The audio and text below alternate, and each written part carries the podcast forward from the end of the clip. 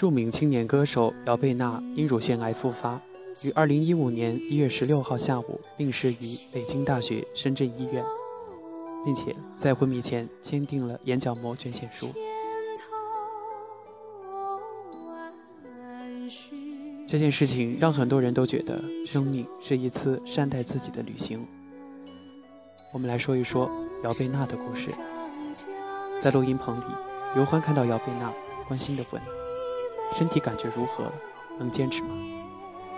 姚贝娜说：“没问题，唱歌还是有气儿的。”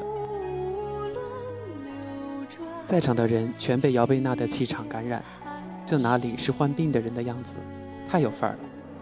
起初，姚贝娜并不了解自己与刘欢老师无过多的交往，他为何指定自己来唱如此重要的歌曲呢？要知道，早在八年前，尚在音乐学院念书的他，有次跟导师参加一场音乐界的友人聚会，他站在人群里，崇拜地看着刘欢与大家把酒言欢，却找不到说话的机会。后来，姚贝娜才知晓，刘欢老师曾经观看过音乐剧《金沙》，并对姚贝娜的歌声给予了高度评价。《甄嬛传》的主题曲选歌手时，刘欢脑海中突然出现了姚贝娜，就决定邀请她来试唱。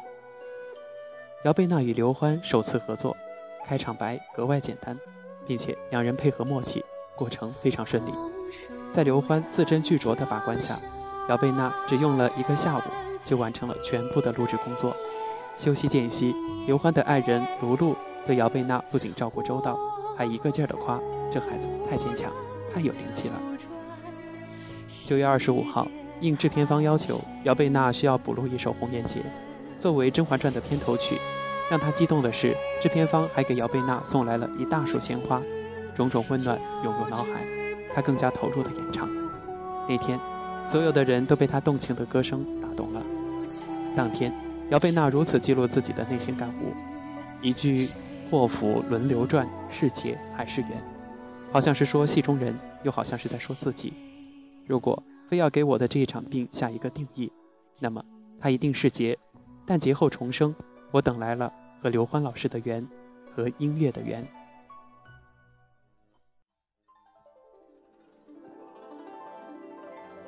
二零一一年十月底，姚贝娜结束了全部化疗，再次复查时，医生说康复状态很好，未来的日子，她将和普通人没什么差别。而他的父母在经历过这件事情后，对女儿更加放心了。他们知道，过了这个坎儿，再也没有能够难住姚贝娜的事情了。而在生活方面，父母和他细细交流后，提出了三点建议：首先，饮食方面不许挑拣，多吃蔬菜水果；其次，禁止使用含有激素的抗痘美容品、化妆品；第三，尽可能改变自己性格方面的较劲儿。姚贝娜被浓浓的亲情融化，点头答应了。二零一二年六月，姚贝娜全新个人专辑《小头发》在北京七九八举行了别出心裁的发片仪式。除了《甄嬛传》总导演郑晓龙、音乐制作人三宝、包仔等到场助威外，远在异地的刘欢通过 VCR 送来祝福，并赠送了四个大字：“涅槃重生”。不久，电视剧《甄嬛传》播出后走红海内外，作为主题曲演唱者，姚贝娜名声大振。各种电视节目嘉宾邀请络绎不绝，其中就有《中国好声音》。但是姚贝娜的爸爸拦住了她。姚爸爸认为，当前选秀节目过多，不少电视台为拉收视率频出奇招，而非专业的音乐舞台。虽然姚贝娜没有参加，但经过一期的观看后，他和爸爸一致认为，这个节目是音乐爱好者的舞台。所以，二零一三年再次面对邀请时。姚贝娜欣然接受。二零一三年七月，《中国好声音》舞台上，姚贝娜闪亮登场。让铁杆粉丝们没有想到的是，在后来的淘汰赛中，最具实力、超人气学员姚贝娜，最后却因选歌失误败于轩轩，最终未进四强。但是在姚贝娜走下舞台的那一刻，她从容的心态、淡定的表现，让无数歌迷们一次次的击掌。大家坚信，姚贝娜良好的心态。会让她在今后的音乐道路上越走越远，会为她开启更加光辉的新篇章。人生就是一次旅行。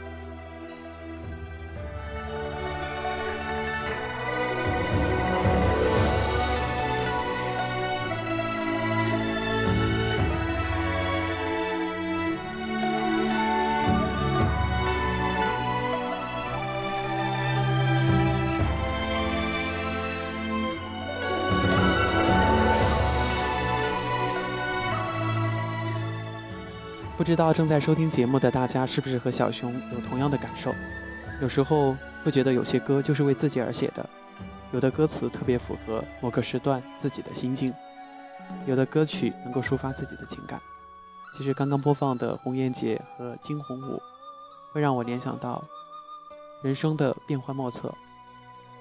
也许在我们身边也会有这样的事情发生：前一天还是一个大活人，第二天就消失不见了。所以一定要善待自己的朋友、亲人，好好的珍视自己所拥有的一切。那么在今天的节目最后呢，就把姚贝娜演唱的一首非常好听的《画情》送给大家。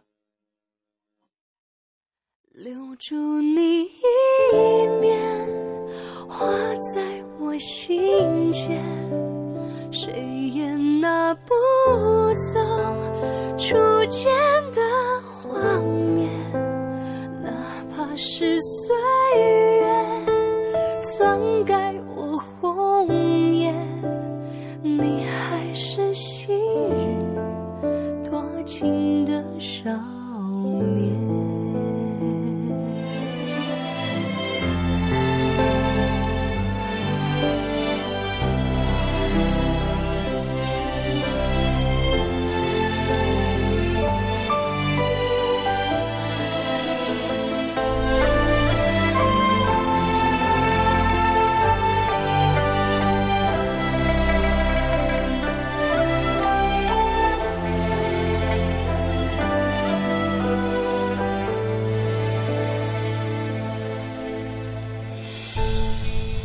和你这故事只剩皮囊，恋人早换了模样。但我紧抓不放，痛也要逞强，剩下记忆的猖狂。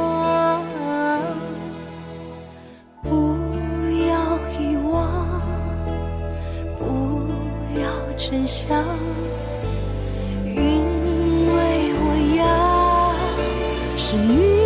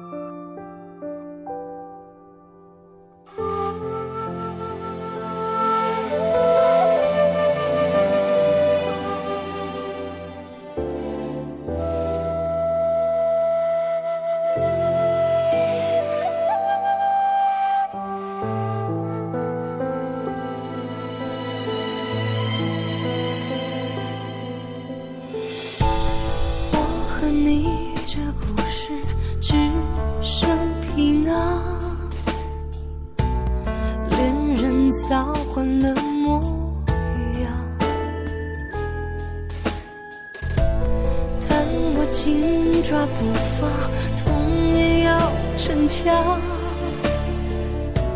剩下记忆的猖狂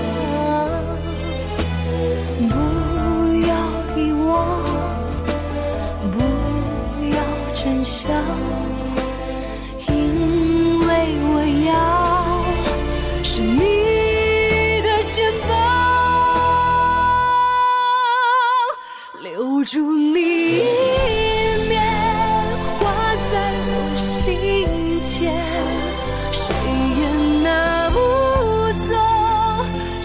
却。